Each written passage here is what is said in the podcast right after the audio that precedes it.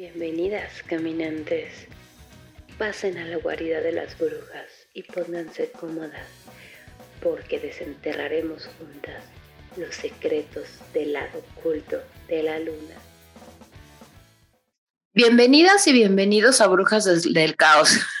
Yo soy Beth Legarreta y como cada viernes me acompaña mi compañera Sofía Gillian que nos contará sobre la historia borrada de las mujeres en la magia. Y casi sale bien, pero ahí vamos. Ánimo. Ánimo. Hola, Sofía. ¿Cómo estás? Hola, qué gusto verlas. Qué felicidad. Y tenemos una invitada para los que nos están viendo, ya la vieron, para los que nos están oyendo todavía no saben. Nuestra compa gitana periferia, neta morra que hace, bueno, preséntate, mana. Hola a todas, pues bueno, yo soy gitana periferia, tengo 26 años, vivo en la periferia oriente sur de la Ciudad de México. Soy biciactivista, tallerista autogestiva y pues ahí ando, haciendo de todo un poquito. En todos, los, en todos los bandos, ¿no? y aparte, güey, banda chingoncísima de la periferia, las morras de la periferia, no mames, cómo se rifan, güey. O sea, se habla mucho de, de, las de nosotras aquí de la Ciudad de México. Pero poco se sabe de la periferia y lo que viven. en nada más nos mandan, güey, este, puercos, perdón, perdónenme. Ay, sí. Y ya se hace un desmadre, güey. Allá en el Edomex, no, hombre. Las chingaderas que no hacen, güey. Sí, sí, aparte... pues realmente es otra cosa. Bueno, es un poco diferente. Ya cuando te vas a mover a otros lugares más allá del centro, hasta rodando, te das cuenta que la vida cambia drásticamente, ¿no? Las luchas son otras, eh, las acciones también son otras, ¿no? La forma de manifestarse, pues me parece bastante creativa, ¿no? Justo porque la repercusión y la, pues sí, la represión política cambia drásticamente, ¿no? Aquí los polis te acompañan y muy chidos, pero pues allá solo te andan tomando fotos y esperando el momento de... Acá no, nos gasean así cada que pueden y sí te dan tus, tus madrazos y lo que sea, pero la verdad es que se sabe que en la periferia el PRI, exacto, el PRI ha levantado morras, se las ha llevado y es una realidad y es algo que pasa y que se sabe, pues que se sabe que pasa. Pasa y no pasa nada. pero bueno, ya no hay que hacer coraje. Ah, exacto, vamos a hablar de cosas Algo que quiero destacar de ella, de Gitana, que me encanta, es que ella maneja mucho y está teorizando, bueno, yo que teoriza sobre el amor autogestivo. ¿Nos quieres platicar un poquito de eso? Pues Ay, sí, sí, sí. Bueno, eh, doy talleres, empecé dando talleres del amor romántico, eh, una crítica al amor romántico y hacia el amor libre, ¿no? Sin embargo, en todos estos talleres, que son como desde el 2018 para acá, he ido generando mi propio concepto, que son afectos autogestivos. Próximamente va a salir un fanzine al respecto, ya donde serán como mis propias ideas eh, de lo que yo concibo como afectos autogestivos, justo partiendo de principios anarquistas, ¿no? Principios libertarios en los que la autonomía eh, y el anarquismo hace que una regrese a su propia individualidad y la potencia hacia la libertad, ¿no? Como intentando liberarnos pues de todos estos sistemas opresivos que el yugo. Pues, del yugo y pues decir, no, yo soy la que decide qué hacer con su vida, ¿no? Em, pues sí, más que nada para eh, una individualidad que, que apuesta sobre todo por una, una compartición eh, colectiva, ¿no? Desde el apoyo mutuo. Y justo en los crímenes de la marginalidad, en los crímenes de la frontera y de la criminal, criminalidad también, ¿no? Porque justamente al cuestionar este orden establecido, pues sí nos volvemos parias, ¿no? Eh, de hecho, manejo con otras. Es criminalidad y criminalización. Totalmente, ¿no? Eh, una página que se llama La Paria Argüendera, que justo pretende pues darle voz eh, a todas estas luchas que se llevan en las periferias, pero al mismo tiempo desde la autonomía de la bicicleta, ¿no? Apropiándonos del espacio público y de estos canales de comunicación que tenemos a la mano, ¿no? Porque no somos periodistas, no somos comunicólogas, somos simplemente parias, intentando pues llevar eso a la información, ¿no? O sea, para construir redes y todo esto. Ay, qué chingón. Suena súper chido tu proyecto y pues ahí van a estar viendo los que nos vean en YouTube, los, este, las redes y todo esto para, que se enteren de más, porque de verdad es algo que se tiene que saber, es algo que, que la gente tiene que empezar a, a entender, ¿no? El daño que hace el amor romántico específicamente a la mujer. Digo, a los hombres, pues también, ¿no? Pero pues eso ya es. distinto. Perdón, eso ya es como, exactamente, ya es como con pedo de ellos, ¿no? Nosotros estamos aquí enfocándonos a lo que nos atañe, a nosotras como mujeres. Gitana, de verdad, qué bonito lo que haces. No, pues gracias. Ojalá después se incluyan a mis talleres. Son de. Estoy, estoy trabajando el pensamiento anarquista, ¿no? Entonces, pues si les late, apenas estoy organizando un taller de mujeres anarquistas revolucionarias en México, que justo es donde más chamba falta, ¿no? Como por indagar, investigar, eh, rastrear los documentos, los archivos, pues para que nosotros lo leamos, ¿no? Y sepamos qué estaban pensando y escribiendo estas mujeres libertarias, pues en ese momento, ¿no? Y a través de la historia, que también es algo oculto, ¿no? Súper importante, súper, súper sí, Exactamente, rescatarnos justamente de, del olvido de la historia. ¡Yay! ¡Claro! Todas las mujeres somos brujas, aunque no quieran, aunque no se den cuenta, ahí está. Brujas naturales. Así es. Pues chicas, les traigo un tema padrísimo. Creo que les va a encantar. Échalo. Entonces, vamos. El mejor momento de la semana. ¿Listas? Listísima. Muy listas. Pues voy a hablarles hoy de las Volva, las brujas vikingas no mames, güey, qué chingón. Ya no me aguanto. Fan, fan ya desde ahorita, güey, fan. Qué heavy, ¿no? Qué chido. Pero bueno, vamos a empezar. Les explico. Hay registros de que las Volva vivieron en la era vikinga desde el 800 al 1500 antes de Cristo, pero se estima que existen desde hace 2000 años antes de estas fechas al menos. Ahora, Volva del nórdico antiguo significa portadora de la vara o de un bastón mágico. ¿Ok? Oh. Eso está súper Y suena como a vulva aparte. Sí, es algo que siempre estuve pensando todo el tiempo. ¿Casualidad o causalidad? Aparte de que las volvas solo eran mujeres, pero ahí les va el significado. Existían diferentes tipos de volvas o brujas del bastón, como las Fokkunik, perdón si no lo pronuncio bien, quienes eran portadoras de sabiduría y las espaconas, quienes eran brujas videntes. Su nombre de la palabra espacona es una mezcla del inglés antiguo y de la palabra nórdica spa, que se refiere a profetizar y de donde viene la palabra espía en inglés como spy. Uh, Entonces ellas podían verlo todo, ¿ok? Ok. Eh, como el ojo de Mordor. Muy cabrón, sí. Es mi referencia toda si vieron Todavía no, pero está en mi lista de pendientes. No, me acaba de romper el corazón. Yo la vi toda y estoy por verla una segunda vez. Ah, es Ay, si está tan chida, qué bueno que no la he visto, güey. Así me pasa con The Hundred, por ejemplo. La amo y quisiera no haberla visto para poder volver a verla. Claro. Bueno, perdón, volvamos. Sasha, basta. Y yo, Sasha. En fin, vamos a hablar entonces de que ellas eran muy respetadas por practicar el Seyor. El Seyor era la magia nórdica, quienes se creía que tenían contacto directo con Odín. Estas brujas eran también sacerdotisas, eran capaces de interpretar las señales divinas del Padre de los dioses. Generalmente, estas brujas eran mujeres de edad avanzada quienes vivían solas y apartadas de la sociedad nórdica, por lo cual habría de emprender un largo e inaccesible camino, generalmente en las lomas, para acceder a estas mujeres oráculo. Eran consultadas en casos de crisis, en casos militares y por supuesto en consultas sobre la maternidad de las mujeres y los animales. Tipo película, ¿no? Así como que tienen que ir a buscar a la bruja al fondo del bosque o hasta arriba de una peligrosísima montaña llena de dragones. Claro, y aparte que se negaban de vivir en sociedad, ¿no? Y es que, bueno, aparte, de hecho, o sea, todas estas películas, todos estos, pues, mitos, leyendas, cuentos vienen de, de la historia, vienen de, de, todo esto, de lo que en algún momento fue realidad. ¿Y cómo no se, no se adaptaban a la, a la sociedad como no sé, como personas, sino literalmente ellas se adaptaban como brujas tal cual. Por eso vivían lejísimos, se alejaban de todo, pero está muy genial, van a entender muchas cosas de cómo el papel de la mujer en la cultura nórdica es muy distinta a los roles que hay en el occidente, por ejemplo, ¿no?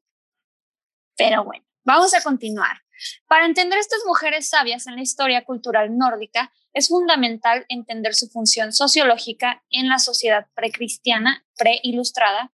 Un error común con respecto a la magia se produce cuando proyectamos las costumbres sociales en la cultura protoescandinava. O sea, es decir, no es la misma magia o la idea, la concepción de la magia que se tiene en Occidente. Por ejemplo, aquí las artes mágicas eran prácticas, no fantasiosas, y eran las precursoras de la mm. ciencia en la zona. Como la alquimia, ¿no? Sí, así es, totalmente, pero muy distinto además por las funciones. Miren, Sasha saluda. Presente a Sasha. Ya la han escuchado en otros episodios, pero ahora es un cameo. y pues bueno, la magia era una forma de mitigar las circunstancias de la vida predecir el género de un niño, causar la fertilidad en los campos y el ganado, curar enfermedades, controlar el clima, predecir el futuro y consultar a los antepasados fallecidos. Esto era la idea de magia en la zona, ¿ok? Que era la diferencia muchas veces, con la magia occidental.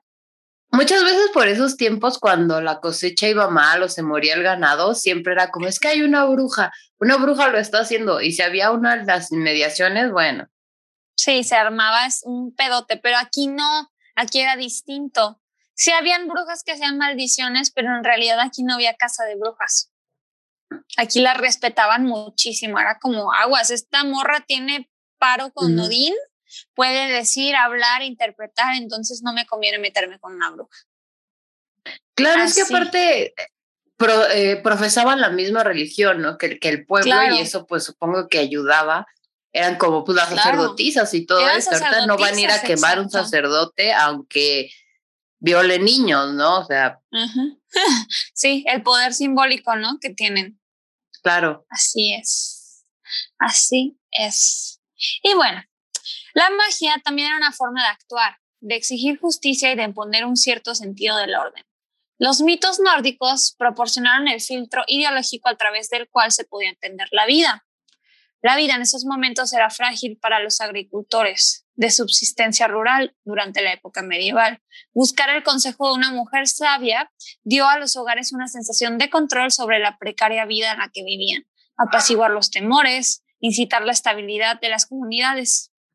Las volvas se encaminaban o buscaban a la diosa Freya, que se dice que ella fue la primera volva. No dejo de escuchar vulvas, güey. Freya, la madre de Loki. Exactamente, y es, es la diosa de la maternidad. La madre de Loki y de Thor, que en realidad no es mamá de Loki. Bueno, sí, ya sabemos, ya sabemos, señores Ned. Spoiler. Ah, Pero no es nada. bueno, anyway, la diosa Freya, la diosa Frigg las Nornasi y las Valquirias ejercían sus poderes mágicos en los nueve mundos de Yggdrasil, ¿ok? Mientras que las mujeres sabias nórdicas dominaban la vocación de la brujería para servir a la comunidad y alcanzar el estatus aquí en el plano terrenal de Midgard. O sea, vean la idea que tenían sobre la cosmovisión de la religión, porque era una religión ya para ellos, ¿no? Y era algo totalmente, pues, Oye, aparte, está súper chingón porque de verdad que, bueno, todo esto se relaciona, ahorita que estoy viendo la serie de Loki, véanla, está bien chida la neta. Este, pero pues habla de todo esto, ¿no? La, o sea, parte del universo de Marvel se encuentra con, con toda esta ideología y cultura que aparte, el tema relacionado apenas vi que Disney está bajando todos los posts y todo esto porque ya tiene registrado a Odín, a Freya, a Loki así, sí. Y está bajando un montón de publicaciones. Aunque no, hablen de los personajes, sino de pues, los dioses. Aparte se supone que, bueno, aquí en México, ¿no? Cuando existe algo que tiene más de 100 años, es cultura general, o sea, lo pueden manipular y usar todos. Odio eso, ¿qué pedo con Disney? Capitalismo. Monopolios del poder. Sí. Exactamente. Sí, qué triste, ¿no? Es la cultura, la están monopolizando. es lo que capitalismo hace. Exacto. Qué triste. Te odio Disney Plus. Ah, pero si quieres patrocínanos. Pero está muy buena la serie de Loki, perdón. ya le hicieron un comercial.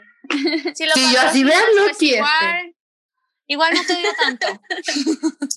o, o sí, pero te odio en mi mansión. Ajá, no es lo mismo odiarte. aquí que en mi mansión. En fin, pues bueno, las mujeres sabias nórdicas fueron veneradas por su conocimiento más profundo de la naturaleza y es que ellas estaban conectadas con las estrellas y con las plantas. Ellas además predecían los ciclos de cosecha, o sea, guiaban totalmente a los agricultores. Entonces, pues era la base de la alimentación de la zona, ¿no? Entonces, esto hace que les dé una importancia social muy, muy, muy cabrona.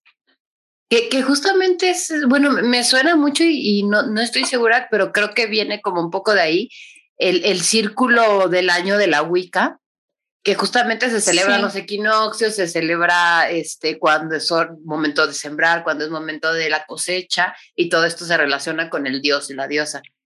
Exactamente, y aparte la Wicca y, y estas culturas tienen muchas cosas en común, inclusive el nombre de Volva tiene una parte en inglés, en inglés antiguo, y tiene su parte pues en, en ay, se fue el nombre.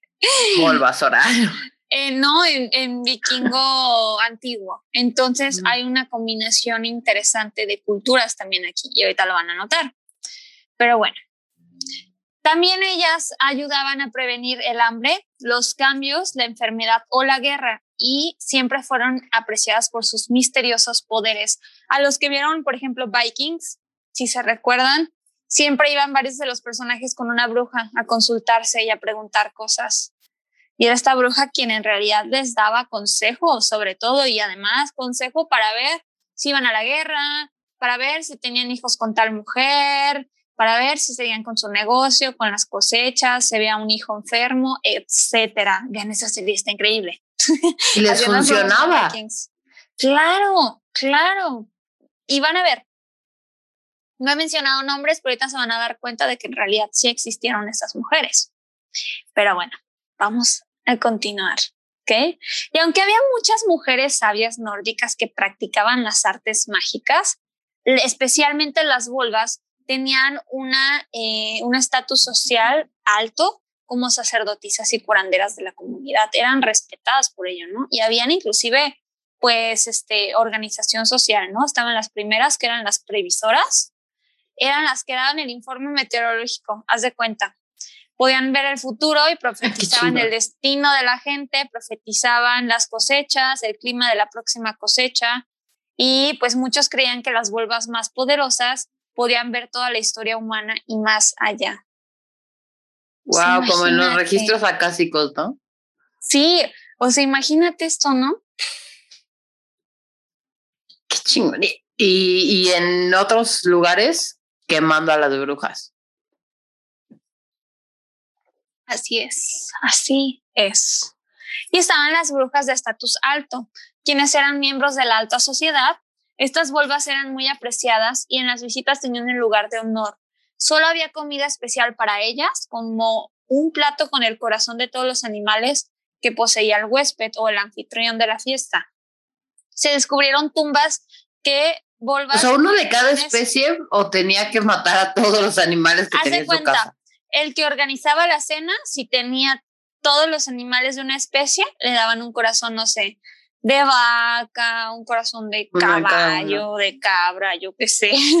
Pero sí, o sea, imagínate cómo cómo le daban esa importancia. Me imagino como mi abuelita que invitaba a los padrecitos a comer a la casa y hacía la comida y se preparaba sus chilaquiles. Sí, yo, tita, Los chilaquiles de corazón de pollo. Comemos frijoles siempre era de carne. Mm, mira, qué casual. Pero tú no estás en contacto directo con Dios. Frijoles para mí. No importa. Exactamente. Son bien ricos, los amo. Pero en fin, entonces se dan cuenta de que también entre brujas había categorías. Y claro que ellas en muchas tumbas había registros de que tenían gran riqueza, eran dueños de tierras, eran dueños de muchísimos otros bienes y se van a dar cuenta por qué. También poseían un cinturón y una bolsa maravillosa, así le llamaban. En el cinturón había esta bolsa, bolsa. Con, los con los instrumentos esenciales para el arte de la vulva. Semillas para hechicería y adivinación, algunas con propiedades alucinógenas. Amuletos protectores contra los hechizos malignos y huesos de animales para ver el futuro. Esto lo Era como su, su kit, ¿no? de brujita, sí. Brujita mi alegría. Mágico. Literal. Y esto te va a encantar, gitana. Habían brujas que se llamaban las brujas de espíritu libre. Ellas llevaban una vida inquieta mientras viajaban de un lugar a otro. La volva estaba rodeada de seguidores, en su mayoría jóvenes, que se regocijaban. Ella iba a donde las necesitaban y fue más allá del vínculo tradicional del hogar y la familia. Es decir, ellas viajaban, por ejemplo, a diferentes poblados para atender distintas situaciones y eran como nómadas. Qué chido, sí, creo que las voy a investigar también. Sí, estaría padrísimo, porque además imagínate, el rol de la mujer en esta sociedad es bastante distinto y se me hizo súper bonito eso, dije, esta le va a gustar a Gitana. Qué vida tan libre. Sí, no inventes. Ellas en específico, Ajá. y aparte para la época, o sea, que una mujer viajara o que se transitara o trasladara sola estaba prohibido en muchas regiones europeas, ¿no? Exacto. No podían salir, no, no, podían salir si no era con hombres o acompañadas de otras mujeres. Claro. Está cañón. Sí. Sus nanas, ¿no? Así para que las, para que anduvieran de chaperonas. No, y que las veían y decían, no, no, no, no, y esa señora que anda viajando sola, no, es que es una bruja espíritu libre, déjala ser. ¡Qué bonito! sí, Qué bonito es vivir y dejar vivir. Hasta peyorativo, ¿no? Exactamente, exactamente. Sí, la neta, a mí me hubiera gustado vivir en esa época, me hubiera gustado ser vikinga, ahí sí. Sí, vivir en esa época, pero allá, porque en cualquier otro lado, gracias, no. Mm, imagínate. Sí, sí, sí. O sea, y mientras era la, la, era que duró muchísimo, la era vikinga, pero llegaron hasta los 1500, pues ya estaban llegando casi a la, a, la época, bueno, estaban en la época medieval, o sea, en un momento en, otras partes de Europa era como, qué horrible. Yo si estuviera en la era medieval en, no sé, en Francia o en España, me, me iría con los vikingos. Estaban haciendo el mago Merlín, o es, no, eso es más inglés, ¿no? La leyenda mm. de Rey Arturo. No sé, sí. El rey Arturo de Inglaterra, ¿no? Era de Camelot, pero no, bueno. No tengo idea. X. pero bueno, estas brujas de espíritu libre manejaban amuletos. La joyería mágica le llamaban. En la tumba de una volva del siglo IX se encontró un complejo colgante de plata que demostraba la riqueza de su dueña. La joya muestra una figura que se cree que representa a la diosa Freya, que fue venerada como la más poderosa de todas las volvas. Freya era una volva, era una bruja y era una diosa a la vez. Imagínense eso. Voy a ponerles en los show notes de Instagram, ya no se me va a pasar, las imágenes. y la imagen de esta joya que está súper, súper, súper, súper bonita. Van a ver que era un dije era muy estético, pero además tenía una funcionalidad mágica y una funcionalidad de protección. Como el, bueno, no, protección no, pero te iba a decir como el de Rose de Titanic, pero definitivamente ese no tenía protección. pues sí. Y bueno, también existían algunos magos, vamos a mencionarlos nada más para hacer la distinción. Un hombre que practicaba la, la seir o la magia magia en nórdico, antiguo se llamaba Seyor. Fue visto llamado no masculino, los veían como afeminados. Ah, o sea, era, era de qué es eso, como ahorita cortar el pelo, esas cosas, ¿no? Ser bailarín, asumir cosas tener un podcast, ah, que no son. y bueno, esto pudo haber sido porque la vidente y el vidente llevaban el mismo conjunto por ejemplo, uno de los peores insultos que un hombre podía recibir en la era vikinga era ser llamado Novanunir o Volva. Eso era lo único que no me encantaba Es que sí, o sea, el machismo, puede haber eh, libertad, pero el machismo siempre está ahí como un pequeño duende maldito, güey, como un leprecaun malvado acechando siempre. Sí, pero por otra parte se me hace chido que la idea de las volvas era exclusivamente de mujeres, ¿no? Por eso quizás desaprobaban a los hombres que intentaban ser brujos. Pero bueno, ¿cómo es una volva físicamente? Una volva llevaba vestidos coloridos, probablemente habrían sido los mismos tanto para hombres como para mujeres. Se decía que usaban este vestido, túnicas eh, azul y rojo, y también usaban guantes y sombrero de piel de gato. Esto me voló la ¡No! cabeza. Dije, ¿cómo de piel de gato? no me digas eso. no quiero llorar a medio episodio. vamos a, a traumatizar. Brujas, personajes que nos están escuchando, escondan a sus gatos en este momento. O sea, si los cepillas y ya con eso te sale un abrigo, no necesitas quitarle la piel. Pues vikingos. Y también vestían con una hermosa vara o bastón decorado. O sea, esos bastones los decoraban, eran como bastos, como los de las cartas. Llevaban flores alrededor o plantitas y eran un accesorio importante en la realización de, de la magia, ¿no? O sea, era algo que los distinguía en la sociedad, su bastón. ¿Ok? Como el de Berlín. Sí, sí, sí, sí, sí, sí. yo no sé por qué pienso mucho en el Señor de los Anillos, en este señor mago. Gandalf. Ajá, Gandalf tiene uno de esos. Yo cuando estaba investigando esto dije. El gris y el blanco también, los dos Gandalfes. Gandalfes. Yes. Y bueno, ahora vamos a hablar un poquito más de la forma en cómo trabajaban las volvas. Las ponían se ponían en trance, podían hablar con los espíritus que las rodeaban, la propia volva o alguien más en su mayoría, chicas jóvenes del ritual, cantaban una canción porque los espíritus al sonido de los tambores provocaban la manifestación. Esto es súper, súper, mega similar a lo de María Sabina. Cómo María Sabina manifestaba por medio del canto la magia, ¿te acuerdas? Cómo invocaba a los niños santos que eran hongos. Que entraba como en, en, trance, ¿no? En trance, pero ya seguía cantando. Lo mismo sucedía aquí con las volvas. Vean eso es que es la gnosis, güey. Es, es, este estado de gnosis, el estado mágico. E, es eso, que no importa la, la cultura o la creencia, al final del día la gente que practica magia tiene estas eh, similitudes al momento de hacerlo que son realmente las claves, no tanto el, el pavoneo, la puesta en escena que se hace en un ritual, sino ciertas claves que se repiten de cultura en cultura. Pero ve además la distancia. México, zonas nórdicas, los años están distintos.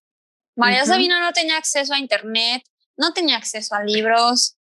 No, pues no sabía leer, ¿no? No, me explotó la cabeza con esto cuando leí dije, es como María Sabina. Estaban las dos conectadas, ¿no? Las Volvas y María Sabina en el mismo mundo espiritual. Pues es este, esta estos saberes mm, trascendentales que tenemos todas las mujeres.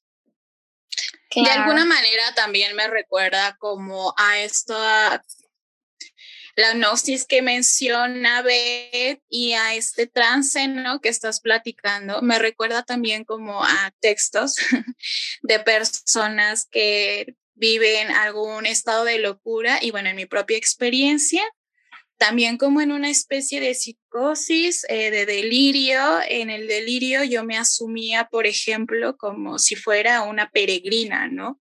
Que de alguna ah. manera yo iba eh, como buscando, ¿no? O dando como intentando dar más bien a, la gente que me encontraba en la calle, porque estuve deambulando, eh, esta tranquilidad o espiritualidad, ¿no? Como decirle, hay algo más allá, ¿no? en donde Exacto. vas a estar tranquila, donde nada más va a pasar, ¿no? Y escuchaba igual un canto que ni siquiera puedo interpretar o que yo pueda decir es tal cosa, porque solo se reproducía en mi cabeza, ¿no? Y bueno, que solo he vivido en esos Increíble. Entonces, sí, yo pienso que hay como una configuración del pensamiento Eh, y digo, no lo estoy diciendo arbitrariamente, ¿no? Sino también como en la construcción del pensamiento hay una genealogía que se sigue pues en este tipo de rituales, ¿no? O espiritualidad o tan solo religiosos, ¿no? Que no prepondera siempre lo católico, sin embargo, como que algunos simbolismos o cánones pues se siguen reproduciendo, ¿no? E interpretando de otra forma. Pero sí, ahora que dices eso trance, no aparte la música Sí, claro, es, que es este, es, este estado como, como que te pones en, en la misma sintonía del universo. Entonces, eh, eh, las cosas o los, los pedos de este mundo terrenal pues ya te quedan chicos en ese instante, ¿no? Es el parpadeo, es súper interesante todo este rollo, la neta. Wow. No sí, es como una forma de entender el mundo, ¿no? O sea, como que estos estados de trance que hacen las brujas, ¿no? Eh, las hechiceras, todo esto, me parece o me resultan que son otras maneras de comprender el mundo, ¿no? A las cuales una persona sencillas y comunes y corrientes no podemos entender básicamente si no es con tal vez hongos, ¿no? O si no es tal vez en una sesión guiada de meditación, ¿no? O sea, son un orgasmo. O un orgasmo, ¿no? que no llegamos de una forma tan sencilla, ¿no? Sí. Sí, ese es ritualístico, ¿no? María Sabina decía que eran otros lenguajes, ¿no? Y ahora entiendo muchísimo más lo que decía María Sabina, es otro lenguaje, es otra forma de entenderlo. El lenguaje de la magia. Estoy en shock, me encantó esto. Gracias por compartirnos eso, qué increíble estoy así de... Todas las brujas somos una. Sí, qué pedo, compartimos el mismo mundo espiritual, no importa la situación económica, el lugar, el lugar geográfico, el año en el que estemos, la era, la no, hay un conocimiento base. Estamos conectadas. Qué, chulada. Qué belleza, de verdad que sí.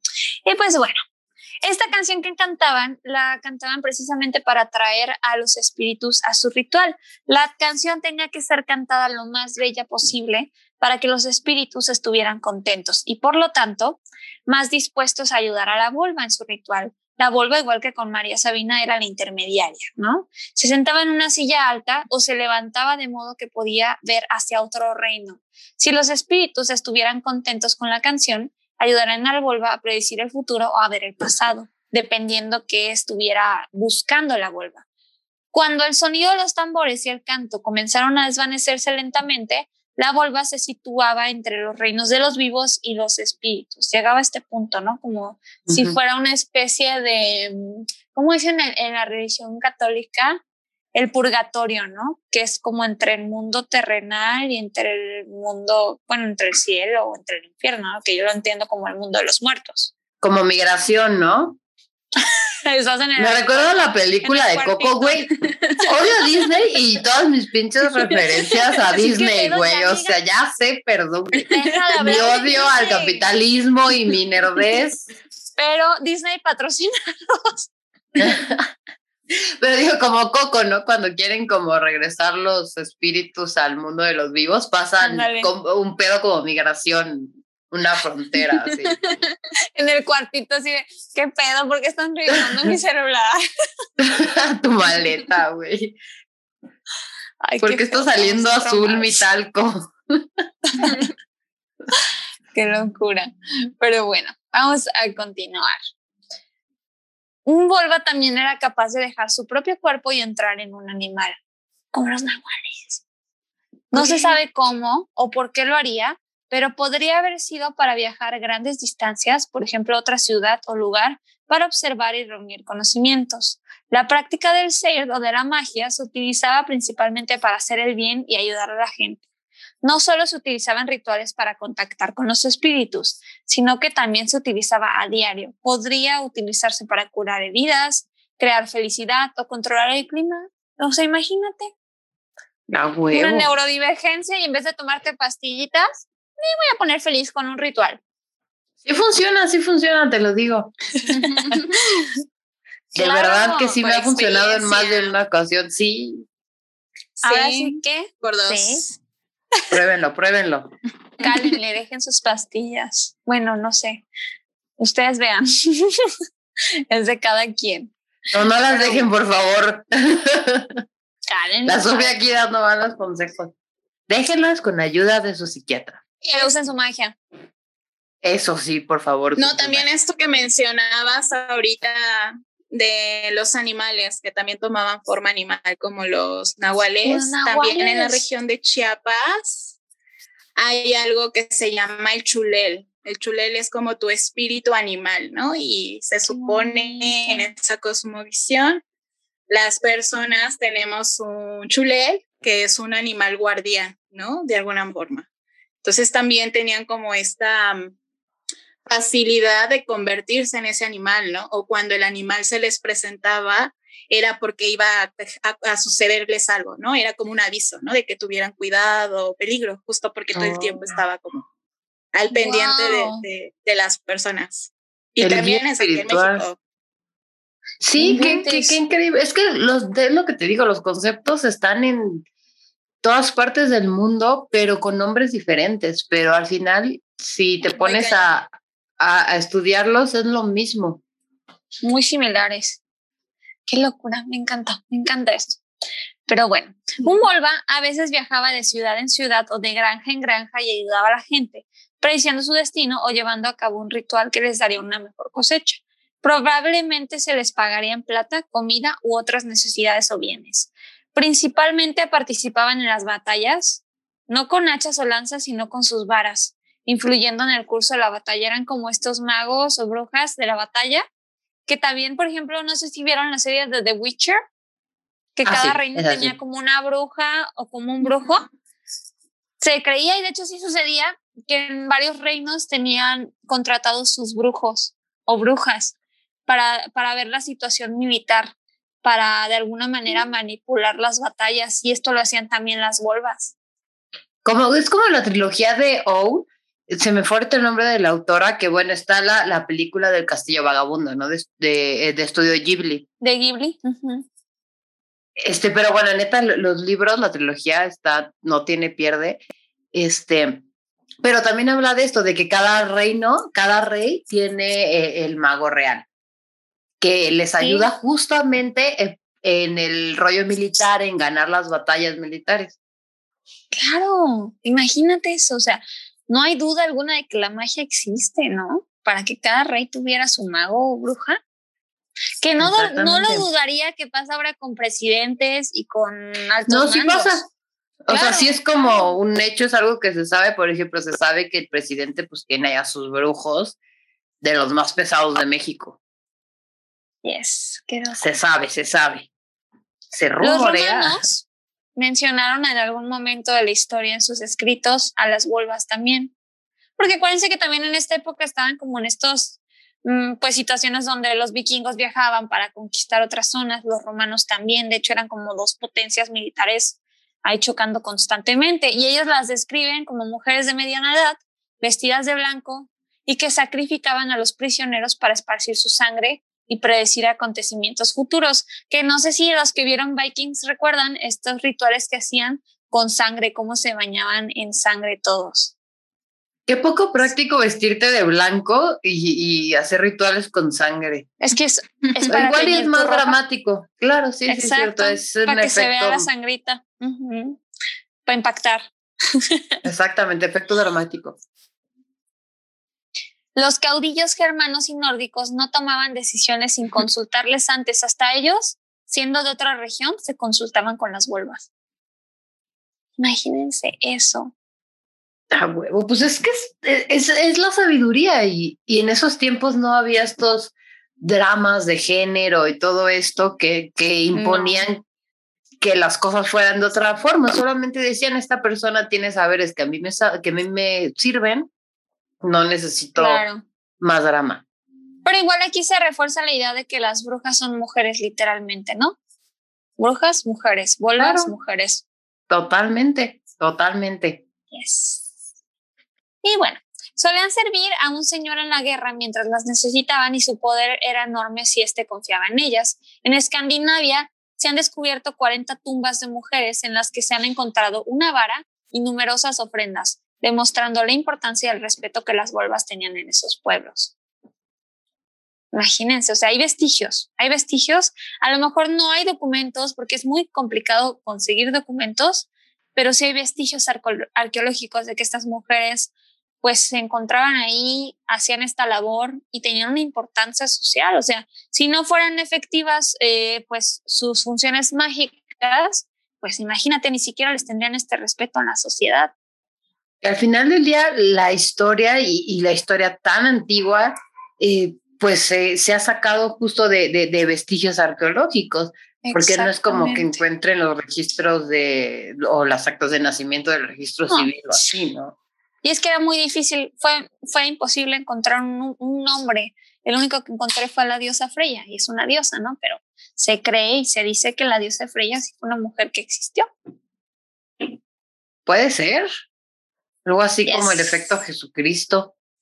Pues sí, de hecho yo sí tengo la creencia de que él existió, que se haya manipulado la información es otra cosa, ¿verdad? Es lo que se dice. sí, o sea, yo siento que fue un señor súper cool y que sabía muchas cosas, pero que lo malentendieron, lo interpretaron como quisieron y bueno. Porque es lo que hace caminaba sobre el agua. Y convertí el agua en vino, ¿qué más quieres, güey? Estaba bien Me hubiera gustado tener una peda con ese señor. Ay, la neta, o quién sabe, güey, acabas en tres meses, ya no sabes ni cómo te llamas, güey, ya. Bien pedos en el desierto, mira, defendía a las prostitutas, a los En un José José, güey, en un callejón de la ciudad, del centro de la Ciudad de México, güey, ahí te porocheando. Está bien, por la anécdota. por pues bueno, no toda la magia en esta era vikinga era blanca vamos a hablar un poquito de la magia negra en esta época. La práctica de la magia del ser también podría utilizarse de una manera más siniestra, lo que hoy llamaríamos magia negra. Y es que esta magia puede ser usada para maldecir a una persona o enfermar a alguien mortalmente. También se podría usar para atar la voluntad de los guerreros en una batalla, hacerlos lentos, desorientarlos y de esa manera ser indirectamente culpables de su muerte. O sea, como de alguna manera también se lograba manipular de una forma negativa la magia. Claro, es que, o sea, ya una vez que, que se dan cuenta que, que existe este poder, pues ya depende mucho de la persona, ¿no? Si la usa para bien, la usa para mal. Claro, claro, claro. Y es que además, o sea, es como esta idea de lo blanco, lo negro, estas como polaridades de la situación y de la cultura, ¿no? O sea, de alguna manera era como, tenemos esta parte bondadosa, que yo podría decir que en la magia vikinga, pues era un 80%, y un 20% era esta magia siniestra, ¿no? Que tenía muchos aspectos políticos, vaya, cabe recalcar. Los siniestros siempre tienen aspectos políticos, mana. Pero bueno, también había magia que era practicada por los dioses y las diosas, como lo que les decía de la diosa Freya, que era una bruja también, ¿no? Y es que lo practicaban por medio de esta idea del conocimiento, ¿no? Superior. Este uso de la magia derivaba de los Vanir, así se llamaban, y son vistos como los maestros de la brujería o las maestras de la brujería. Son talentosas en el uso de la magia y son capaces de ocultar su reino, por lo que no sabemos cómo es su mundo. Es como esta idea de un reino invisible. Como el mundo de las hadas de los seres este, naturales, ¿no? Porque aparte esto también es magia natural. Claro, claro, y que se parece mucho a la Wicca, ¿no? También en algunos aspectos. Sí, es que la, Wicca viene, o sea, toma la gran mayoría de estas, de todas estas ideas paganas y las amolda al New Age. Yes. No me gusta esa frase del New Age, pero sí. Sí, sí, sí. A la nueva era. a la nueva era. Pero bueno. Odín es visto como el maestro de la magia, pero Odín y el resto de los Aesir, que sí también se llamaban, eran enseñados por Freya. Freya fue literalmente la madre de la magia en la zona y ella era un Vanir de sangre, que eran los que hacían estos baños de sangre. Ella fue la que empezó con estos rituales de sacrificar eran muchos hechos por humanos y otros eran por animales, pero sí, de ahí viene esa práctica o de ahí se cree que venía esta práctica. También existían los Jotuns, también conocidos como gigantes, quienes aprendieron la práctica de la magia, pero no está claro cómo obtuvieron ese conocimiento. Se puede leer en las sagas que algunos de ellos saben cómo usar la magia, ¿ok? O sea, hay registros también de que están estos gigantes, o sea, imagínense también que por ahí yo he visto imágenes en redes, no sé si son fakes, pero de diferentes culturas que hay como esqueletos de gigantes. Y sí, es lo que te iba a decir, se supone que hay como evidencias de una civilización de gigantes. Pero de diferentes La neta nunca he investigado a fondo. Sí, sí, sí, alrededor del mundo hay este, huesos pues enormes, gigantes. Es lo que se dice. Yo no he investigado tan chido, pero Aquí en las culturas mexicanas. ¿También? En las culturas mexicanas, recuerdo, eh, no recuerdo bien en qué región, pero me parece que sí es en la región central, en la que hay mitos eh, sobre cómo se construyó la humanidad y provenimos de gigantes, ¿no? Y de hecho hay un códice, es que no recuerdo bien el dato, es que años claro. eso, pero cuando tenga el dato se los paso. Sí. Eh, y hay un códice donde hay como dibujitos de gigantes y estas cosas, porque se supone hubo gigantes, ¿no? En algún momento de la Increíble. Y es como la de cultura nuevo la conexión. También está estudiando la cultura egipcia porque hay unos jeroglíficos donde también salen unos gigantes que construían las pirámides. ¿Ven? Los que cargaban como en su lomo los, los bloquesotes, ¿no? Me explota la cabeza. Estamos como el monito del meme con nuestros hilos acabando. Exactamente. La señora, que sale como haciendo cálculos, que está así como pensando profundamente, mm. conectando todo. ¿Qué está pasando aquí? Empiezo a detectar un patrón extraño. Qué chulada. wow. Amo esto. En fin, vamos a continuar. Voy a dejar un poco de fangirlear y vamos a continuar. Por ejemplo, el Jotun Screamer, perdón que si no lo digo bien, que era un gigante, es un maestro de las ilusiones y utiliza esta forma de magia contra Thor y sus viajeros en el viaje de Thor a Jutheim. Un Volva era poderoso como en el caso de los realmente poderosos, como el dios Odín. Este pidió consejo en muchas ocasiones. Fue un Volva en el poema que está registrado, se llama Voluspa, al que le contó a Odín sobre el inevitable fin del mundo, ¿no? Este personaje era Ragnarok. Y luego destruyó Asgard. Yes. Qué hostil persona, eh, la verdad. Qué, qué hostil persona y qué ganas de destruir el mundo, los mundos. Los, ¿Cuánto es ser, hermana? ¿Siete, nueve? Siete mundos, ¿no? Creo. Siete, sí, creo que sí, los, se me fue. Si bueno, estoy segura de que si nos equivocamos, hay que equivocarnos un chingo porque eso los incita a comentar, entonces. Ustedes corríjanos. Y si son vatos más, que a los vatos les encanta corregir morras, entonces, éntale enójense. Para corregir, sí pueden comentar y hablar. Ay, sí, ay, sí, no hay Por favor. Y pues bueno, este personaje, Ragnarok, llevará a la extinción masiva de todas las especies vivientes del planeta, incluyendo la mayoría de los dioses y diosas, pero no será el fin. Los vikingos creían que el tiempo se movía en círculos, que la vida era cíclica, así que de Ragnarok nacería un nuevo mundo que sería más verde y próspero que el viejo del mundo actual. Hay vestigios arqueológicos una vez más, ¿no? Confirmando también las cualidades distintas a las tumbas normales de las mujeres, pero aquí de manera más específica vemos que también habían objetos muy extraños como los las egagrópilas. Las egagrópilas eran una mezcla de alimentos que no eran digeridos que regurgitaban las, las aves de la zona. De alguna ah, manera ellos lo veían. Como, para dárselo a sus pollitos. Mm, sí, literal.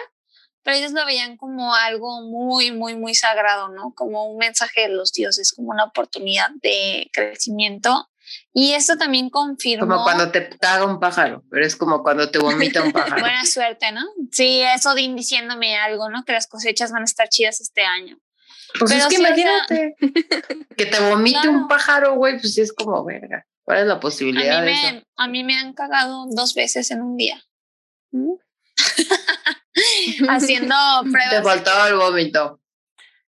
Ay, no, imagínate. Pero sí, esto confirma una vez más que realmente eran personajes, mujeres, brujas, que se distinguían en la sociedad de las mujeres normales, por así decirlo, ¿no? Que también eran brujas, pero, pero no se daban cuenta. No eran tan pues exhibicionistas. tan despampanantes. Tan increíbles. No, si son amigas, tense cuenta, todas son brujas, todas pueden. Todas. Diría empodérense, pero no, no soy fan de esa frase yo.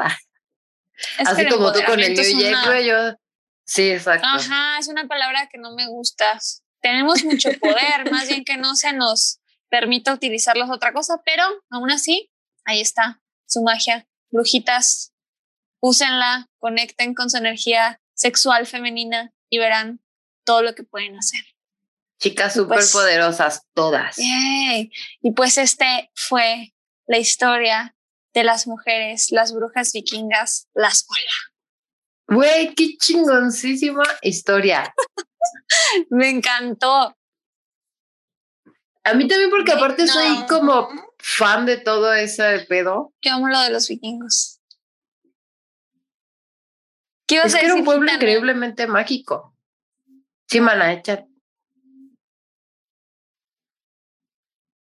¿Cómo? ¿Me preguntaron algo? Ah, es que ibas a decir algo, que... Pues justo también me quedo pensando como en esta otra connotación de las brujas en los vikingos, ¿no? De hecho, la feminidad en los vikingos también es, pues sí, hay una, obviamente, una connotación patriarcal en todas sus acciones, ¿no? También están las luchas de poderes ahí, ¿no? O sea, también están conquistando otros territorios y poniéndose los más fuertes sobre los más débiles, ¿no?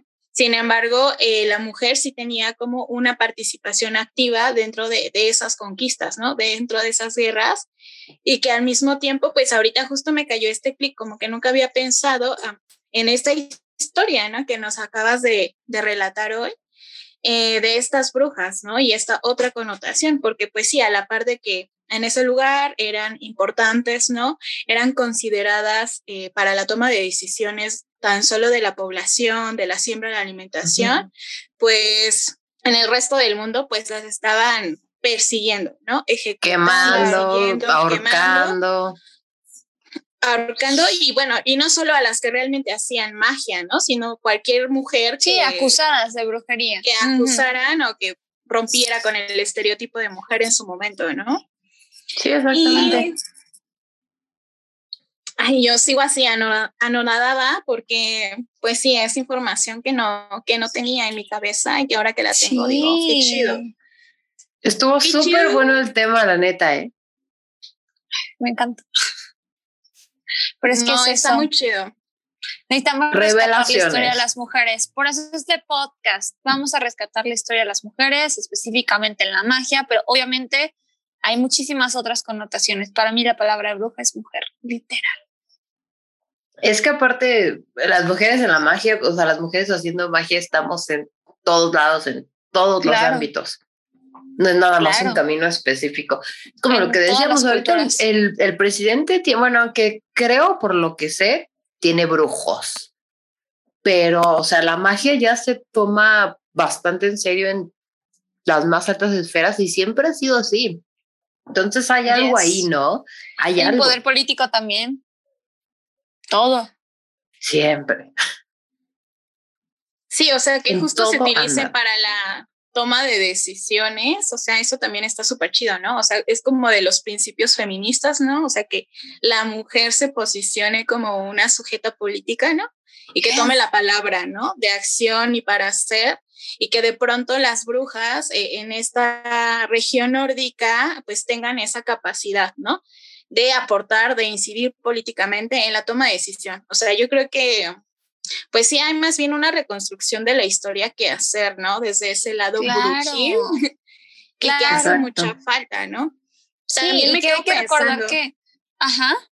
Ay, perdón. Ay, yo no, hablo demasiado de No, échale, échale. Es buenísimo lo que estás diciendo. Sí, va, va, Este, justo en esto que decíamos de las brujas y de la magia, cómo incide o cómo están en los vestigios arqueológicos, ¿no? Tan solo aquí en ah. México, este, en algún momento intenté hacer mi tesis sobre la concepción, eh, sobre los cuerpos disidentes, ¿no? Eh, justo pensando en personas con discapacidad y pues con los textos o archivos que me encontré, porque justo era como irme a lo prehispánico, encontré un montón de vestigios arqueológicos en varios museos del país en los que, por ejemplo, las personas de talla baja, eh, los que viven en anismo, ¿no? Los que tienen acondroplasia, en su momento eran magos, ¿no? Eran considerados estas personas, este, a los que acudían eh, los jefes, los gobernantes, para pedirles su opinión, ¿no? Y justo esto de la alimentación, de la agricultura, estrechamente está relacionado a estos cuerpos diferentes, ¿no? Estos cuerpos que rompen con esos paradigmas o estructuras, ¿no? Y que por supuesto tienen que ver con la magia, con la hechicería, ¿no? Con lo ritual y ese tipo de cosas. Entonces, pues sí, yo sí veo patrones. También creo que pues vivimos en una construcción social todo el tiempo y que desde este momento, ¿no? Ha habido ciertas cosas que sí nos han definido, ¿no? Obviamente con sus matices, ¿no? Con sus contextos sociales. Claro que siempre son un circo. Wow, wow, wow, wow. Sí, y sobre todo recordar siempre, es lo que siempre trato de decir en el podcast, que la historia no es que las mujeres no hayamos tenido una participación en la historia, sino más bien no está registrado o es difícil encontrar información. Por eso creo que estamos haciendo algo muy importante. Yo pienso, me siento feliz. Escribieron esa historia en su máquina de escribir invisible y la tiraron por ahí en un barranco. Pero ahí andamos buscándole, rascándole. Y pues, Gitana, no manches, estaría genial entonces hacer algún episodio sobre la historia de México, rascarle un poquito más. Estaría bien chido. Sí, pues si quieren, ah, si quieren un día, este, les ayudo, podemos armar, bueno, si quieren les ayudo con la investigación y a ver. Sí, claro, claro, claro. Yo súper jalo. Súper bien. Pues, ¿cuáles son tus redes, Gitana? Este, pues bueno, en Facebook estoy ahorita otra vez ah, como Gitana Periferia. Y bueno, en páginas que administro con otras compitas, este, lesbianas, biciactivistas. Una se llama La Paria Argüendera, ¿no? Justo hacemos difusión eh, de casos de desaparición y feminicidios en la zona oriente sur de la Ciudad de México, que colinda también con el Estado de México. Y bueno, hacemos biciactivismo, hacemos y organizamos redes de mujeres y lesbianas de las periferias. Y pues ahí andamos, ¿no? Como en la Defensoría de Derechos Humanos, eh, cuestiones de seguridad en manifestaciones, ¿no? Y pues también un poco eh, gestionando el pensamiento libertario, ¿no? Con una noción, pues sí, también con un enfoque feminista, ¿no?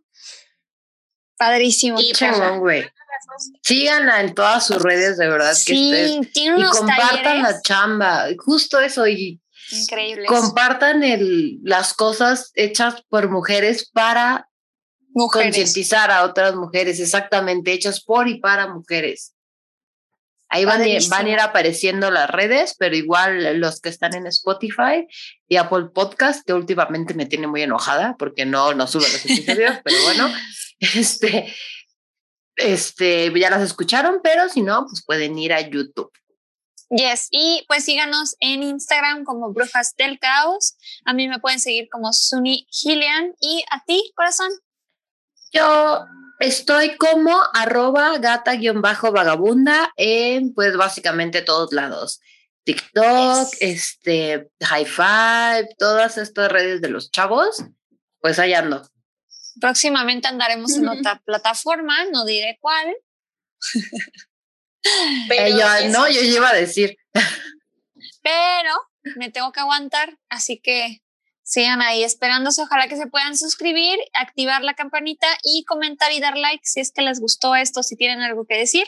Pues aquí estamos. Muchas, muchas gracias por escucharnos. Muchas gracias. Muchas gracias, Gitana. Qué chido tenerte. No, gracias por invitarme y pues ojalá otra vez me inviten. Está bueno esto. Claro. Y pues la seguiré escuchando. Muchas gracias. Gracias. Gracias.